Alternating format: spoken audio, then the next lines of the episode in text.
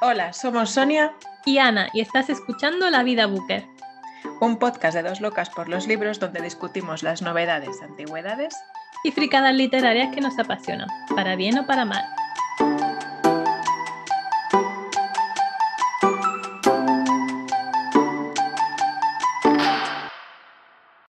Hola Sonia. Hola Ana, ¿qué tal? ¿Cómo estás? ¿Cuánto tiempo sin grabar? sí, mucho tiempo. En cierta manera es como si no hubiéramos tomado la pausa del verano sin habernos dado la pausa del verano, ¿no? sí, se nos ha alargado un poco más de lo que esperábamos, ¿no? Sí, sí, aparte, bueno, al, separar en el último episodio en dos, pues quieras que no ha habido hoy un tiempo que, que, bueno. Pero ya estamos aquí. Creo que el año pasado no grabamos en agosto, o sea que es nuestro primer agosto de podcast. Bueno, es que se ha dado así este año y la verdad que mucho calor y las ganas de leer a veces, uff, costaba encontrarlas, ¿eh? pero bueno, aquí estamos. se ha conseguido. Sí, pues de hecho, eh, ahora hablaremos de los libros que hemos leído últimamente y yo, siguiendo la dinámica de lo que hablamos antes de, de las mini vacaciones, eh, yo me he leído básicamente eh, libros ligeritos, en plan salseo y ese tipo de cosas.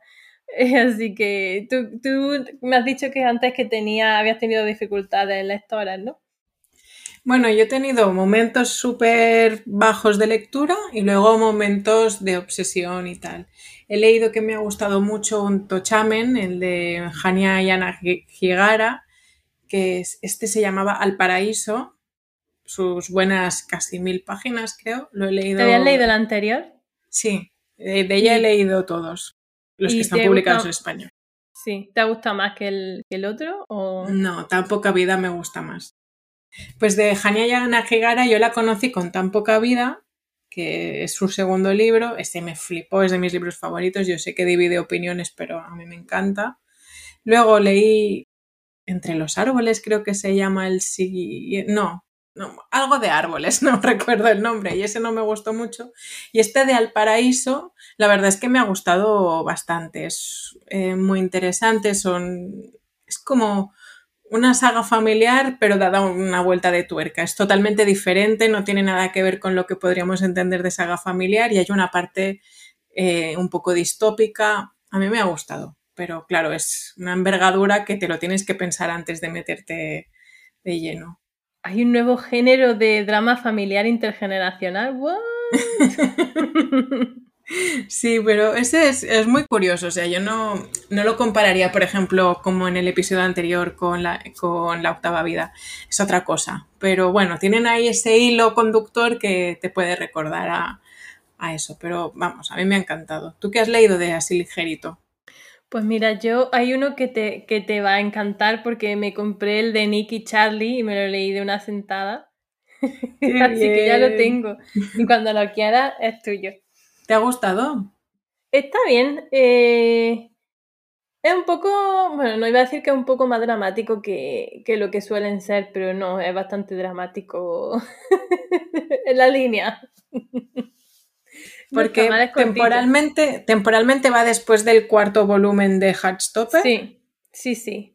Es como llevan ya dos años de relación cuando, cuando es el libro. Y creo que hay otra historia corta también que es como en Navidad, no sé cuándo se plantea esa, pero, eh, pero sí. Es cuando van a ir, va a ir Nika a la universidad.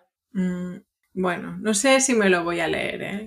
pero bueno, puede ser hasta que salga el último volumen de las ese digo como un apéndice al final. Es que como que los últimos volúmenes me parecieron demasiado dramáticos y ya como que no estaba igual de involucrada en la historia que cuando era solo como cursi y bonito. bueno, pues mira, viene muy bien. Bueno, ah, los otros dos libros que he leído van en, en la dirección cursi y bonito, y el otro en todo, lo, en todo dramático. o sea, que cubro el espectro de, dramatismo. Em, porque el que fue súper ligero así es eh, que lo han traducido ahora, que se llama Luna sin miel, de Cristina Loren, que se llama Honeymooners en inglés, que lo habrás visto por ahí. Y ese está bastante bien para hacer lo que es, me gustó bastante, es ligerito, el romance no es muy, De eso que, te ponen obstáculos por ponerte, o sea, que era todo como, ¿no? Como que se dejaba llevar, me gustó, todo bien.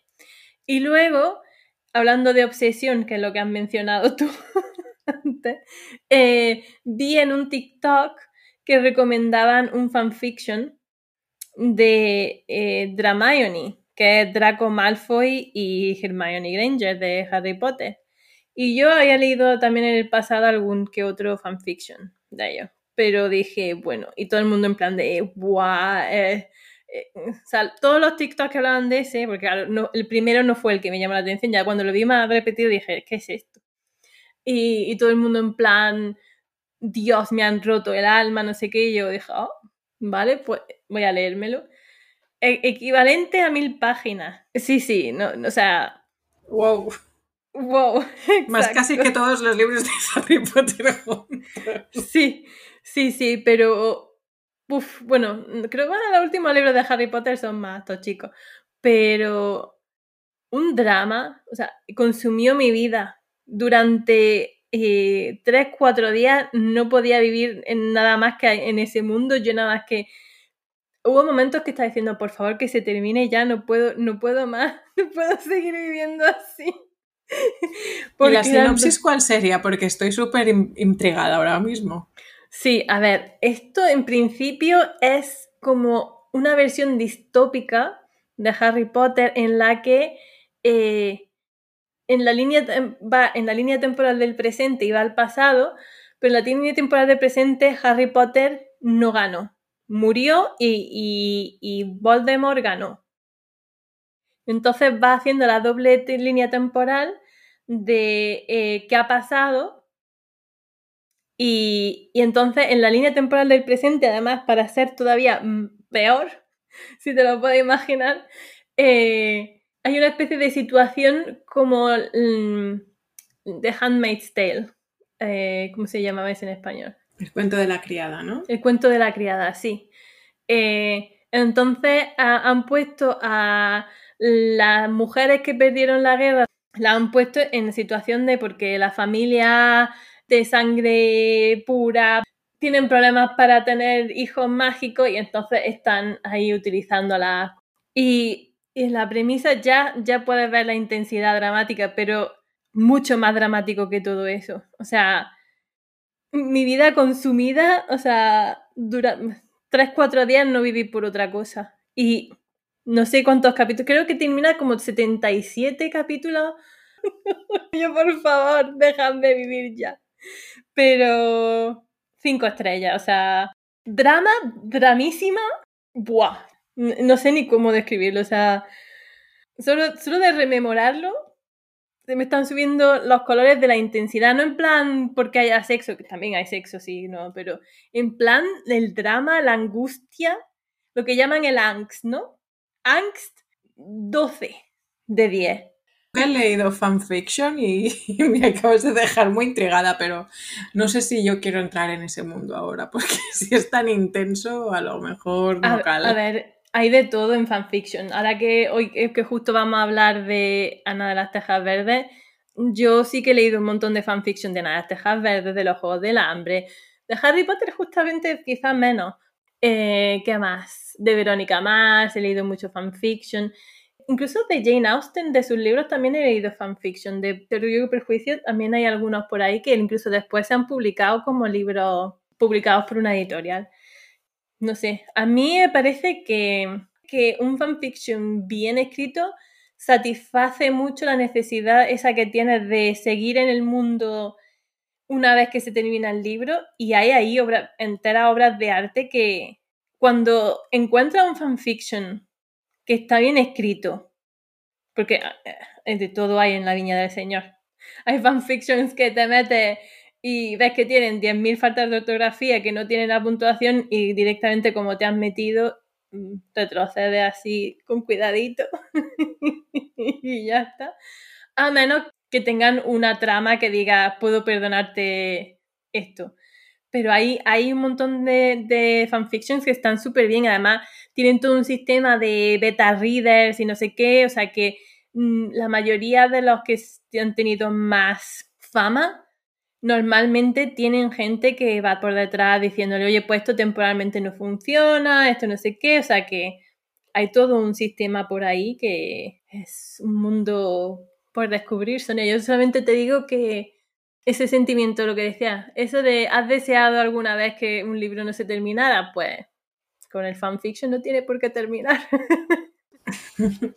o ¿has deseado alguna vez que tus personajes no hicieran alguna estupidez y te has preguntado ¿qué habría pasado si? El fanfiction está ahí para ayudarte. A mí, por ejemplo, en Verónica Mars, que no sé si eh, creo que no lo he mencionado, pero una de mis series favoritas. Y la tercera temporada fue la última temporada y fue una caca de vaca. Entonces, eh, colectivamente, los fans acordamos que, que a partir del 309 eh, no existía. ¿Vale? Entonces, pues hubo toda una expansión de fanfiction que seguía la serie desde el momento en que nosotros decidimos que ese no era el final hasta, más adelante. Que luego, o sea, conseguimos hacer una película, la película, o sea, patrocinada por los fans que hicimos, hicieron un, un crowdfunding. Sí, un crowdfunding se hizo. Y se hizo la película para los fans, así que, y después eso creó tanta expectación que hicieron una cuarta temporada y al final del todo nos hicieron una putada grandísima a todos los fans. Y ahora también, pues, otro resurgimiento del fanfiction de, bueno, pues esto no pasó. Entonces, es todo un subtema que no tiene casi nada que ver con, con libros, pero, pero nada, yo ahí lo suelto. Verónica más sin fanfiction. Muy bien, no sé. Yo la verdad que no tengo opinión del fanfiction porque ya, o sea, la verdad que no, no es que diga, ah, no, no quiero leerlo, simplemente que no se me pasa por la cabeza ponerme a buscarlo. Pero bueno, ahora que decías lo de Orgullo y Prejuicio, justo ahora estoy leyendo un libro que han comparado como Orgullo y Prejuicio y Magia, de que lo han sacado las chicas de Duermebel hace poco, el de El hechicero de la corona. ¿Sabes cuál es? Sí, sí, lo he visto, lo he visto en librería y ha habido un par de veces que lo he cogido, lo he tenido en la mano y, y no terminaba de, eh, lo cojo, no lo cojo, ¿qué tal? Bueno, yo lo de orgullo y prejuicio, aparte del periodo de regencia, tampoco es que lo vea muy claro. o sea, bueno, si lo comparamos con orgullo y prejuicio, no, porque están encuadrados en el mismo periodo histórico, mm, pues bueno, fue un poco cogido con pinzas. No sé, quizá me esperaba un poco más. No lo estoy odiando y el final está mejorando bastante, pero un poco sin más. Ha habido un montón últimamente de retellings y al final un retelling que es sino un fanfiction, ¿no? Porque o sea, un autor diferente que es, envisiona un, un, final diferente. De Jane Eyre hay tropecientas versiones de, de retellings, ¿verdad? De, yo que sé, La Bella y la Bestia también se sacan a, a mogollón. O sea, piénsalo por ahí que a lo mejor el concepto es Bridget Jones. Sí, que es Bridget Jones sí. sino un fanfiction. es que al final es ese, que el fanfiction al final quizá es una terminología que es más moderna refiriéndose a las páginas donde la gente se ha dedicado a publicar estas cosas y hasta entonces el fanfiction era una persona que se escribió una historia porque les daba la gana y que vete tú sabes si la publicaba, pero exactamente, o sea, dime tú que eh, Bridget Jones no es fanfiction. Totalmente. Yo el del hechicero no lo decía tanto por, por fanfiction porque yo creo que lo de orgullo y prejuicio es una, un reclamo. Que, o sea, no creo que sea un, un retelling ni un nada de, de orgullo. Pero bueno, que eso, que lo comentaba porque sé que tú tenías algunos libros de Duerme Vela, porque creo que uno de hecho te lo compraste conmigo y era pues por preguntarte si también lo habías leído. Ahora me quiero leer uno, uno que han sacado también ahora hace muy poco, El Señor de los Jin o algo así se llama. Ay, sí me suena. Es, como magia en Egipto, como retrofuturista. No sé, ya esas premisas me suenan muy guays. Sí, y la verdad que hacen unas portadas también, que es que cómo pueden pasar por delante e ignorar nada. O sea, yo no sé quién le hace las portadas, pero pero se merece una, un aumento de sueldo cuanto menos, eso seguro. Sí, son súper llamativas las portadas, son preciosas y a mí es lo que me gusta, que parece como que eh, aquí se tiene que ver muy claro de la colección y de la editorial que es, ¿no? Entonces, tú compras un libro de Alfaguara y da igual cómo sea que, que todos son iguales al final, aunque le cambien la ilustración o tal, o te compras un libro de Lumen y son todos iguales, de Impedimenta y son todos iguales. Y lo guay que tienen las chicas de Duerme Vela es que los libros se diferencian los unos de los otros, pero tú entiendes que son de Duerme Vela. Tú los ves y sabes que son de ellas sin la necesidad de esa forma, de, uniformarlos de esa forma tan fea, porque realmente no queda muy bonito los libros así, no sé, no... A mí me gusta esta originalidad que tienen. Sí, hombre, es que todo eso es que luego los ponen en tu librería, además todo negro y que con la franja quizá de color, por favor, por favor, señores, pongámonos serio, ¿eh? ¿Qué son estas portadas?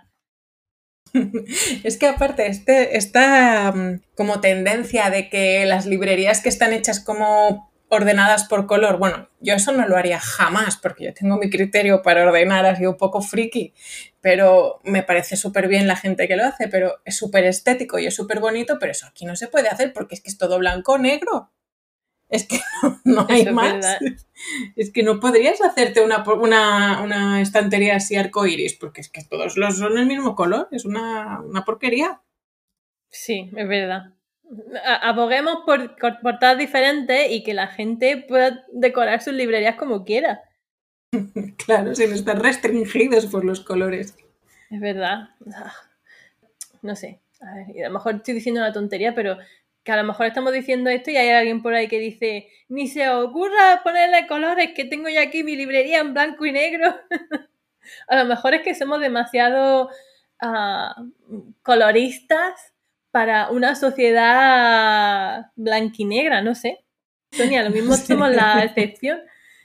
Puede ser, pero yo creo que las portadas anglosajonas, que justo antes lo comentábamos antes de empezar a grabar, son muchísimo mejores. Las ediciones, ya no solo la cubierta, sino la edición en general, el lomo, todo está muchísimo más cuidado, incluso la edición de bolsillo, son infinitamente más bonitas. Una edición de bolsillo que te puedas comprar en el puñetero aeropuerto de Heathrow será más bonita que una edición de tapadura a veces que te compres aquí o si no es tapadura en un paperback. Son mucho más bonitas, es que no, hay color.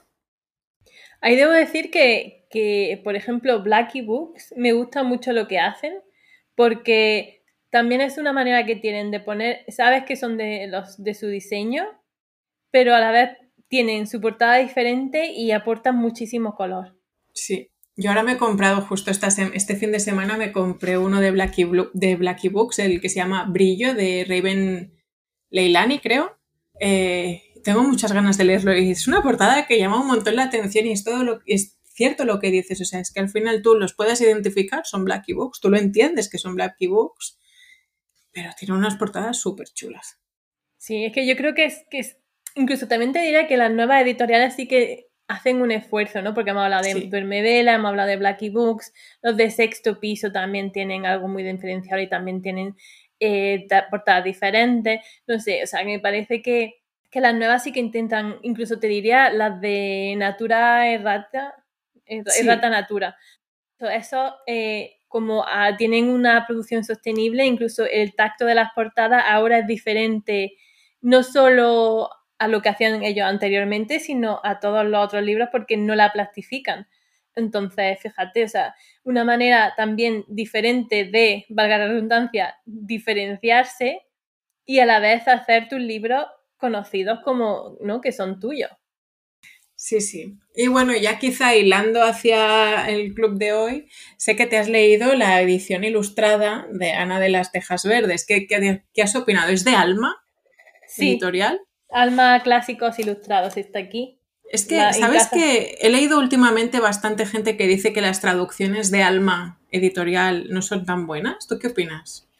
Tengo sentimientos encontrados. Tengo...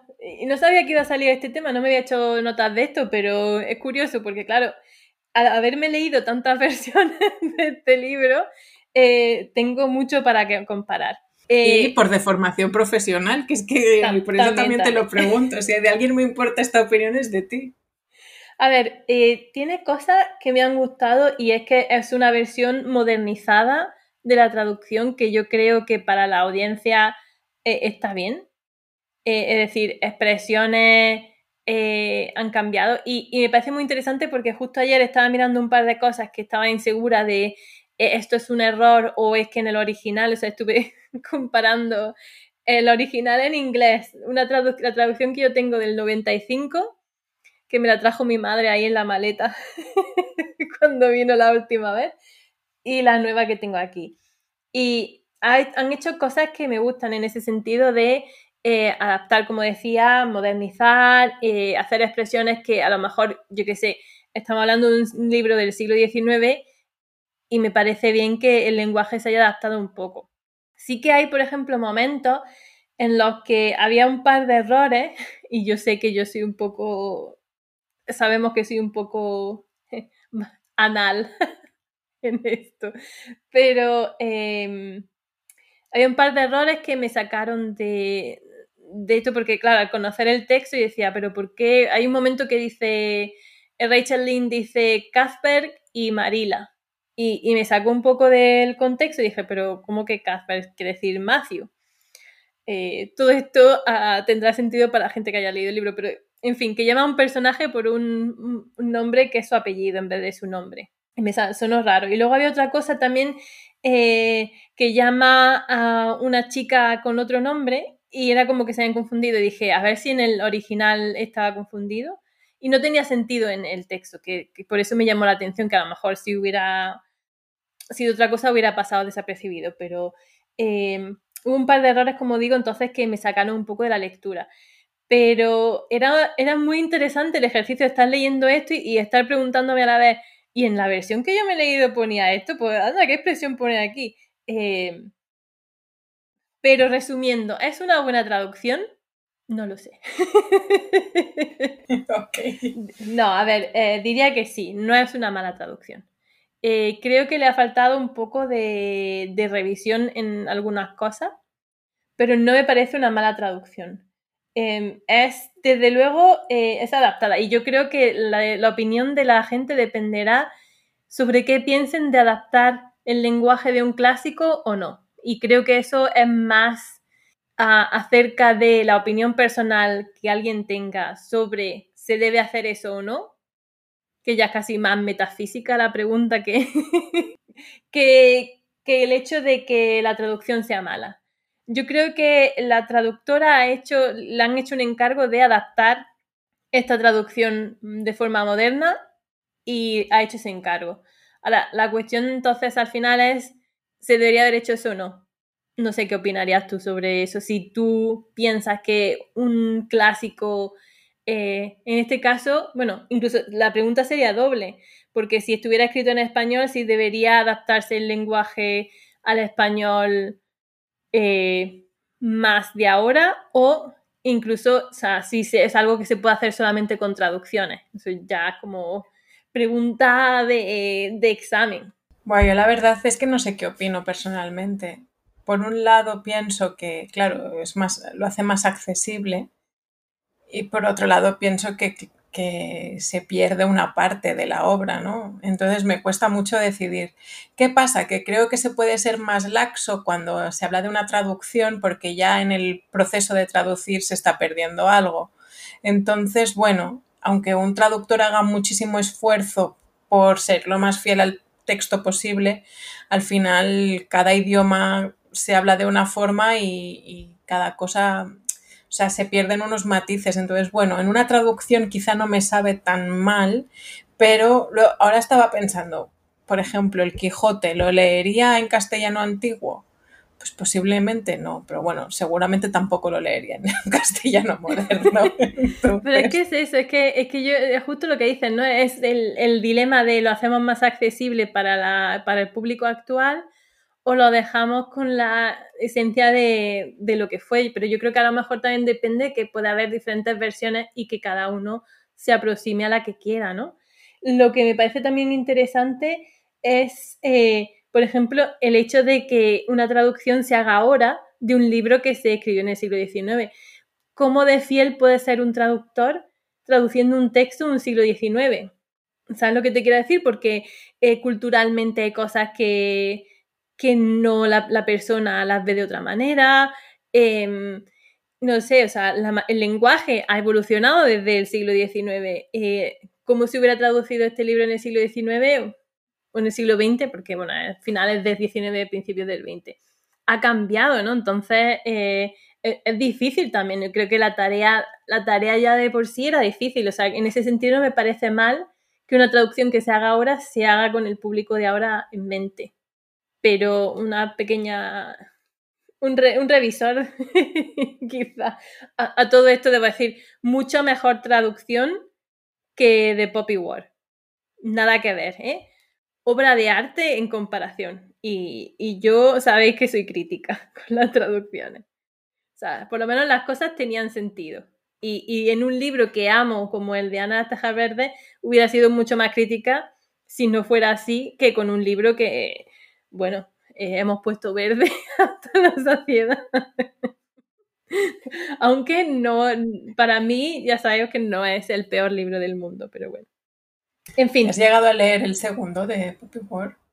Todavía no, todavía no. Está ahí, lo tengo en inglés, pero directamente es que ya me pasa eso de diferentes ediciones y ya no sé qué hacer. O sea, eh, porque sigo leyendo en español, me espero a que publiquen el segundo en español y me enfrento a esa traducción, que a saber, eh, me, leo el de inglés, que ya lo tengo, pero me compro también el primero. No sé, son, son dramas de todo lector. De hecho, eh, y ya último tema que saco antes de que entremos a saco en el libro del club de lectura, pero la autora de The Poppy War va a sacar ahora en septiembre un libro que está creando muchísima expectación, que es su em, descripción ya te vuelve un poco también loca. Se llama Babel y es Dark Academia, o sea, Academia, ¿cómo se dice Dark Academy en, español? Academia Oscura, supongo. Eh, y tiene lugar en Oxford y hay unos traductores, y, o sea, tiene, la, tiene muy buena pinta el libro. Y todo el mundo que se la ha leído está flipando en colores. Yo se lo dejo ahí. ¿Nos fiaremos de lo que diga esta mujer? Yo lo vi también este libro anunciado hace poco en redes sociales y me acordé de, de, primeras dudé si era la autora de tal y lo, lo busqué y dije sí, sí, es, es ella. Pero bueno. ¿Y eso qué te hizo pensar? ¿Que sí o que no? No. bueno, yo me lo leeré y daré un, un reporte de vuelta a ver qué, qué opino. Me parece bien.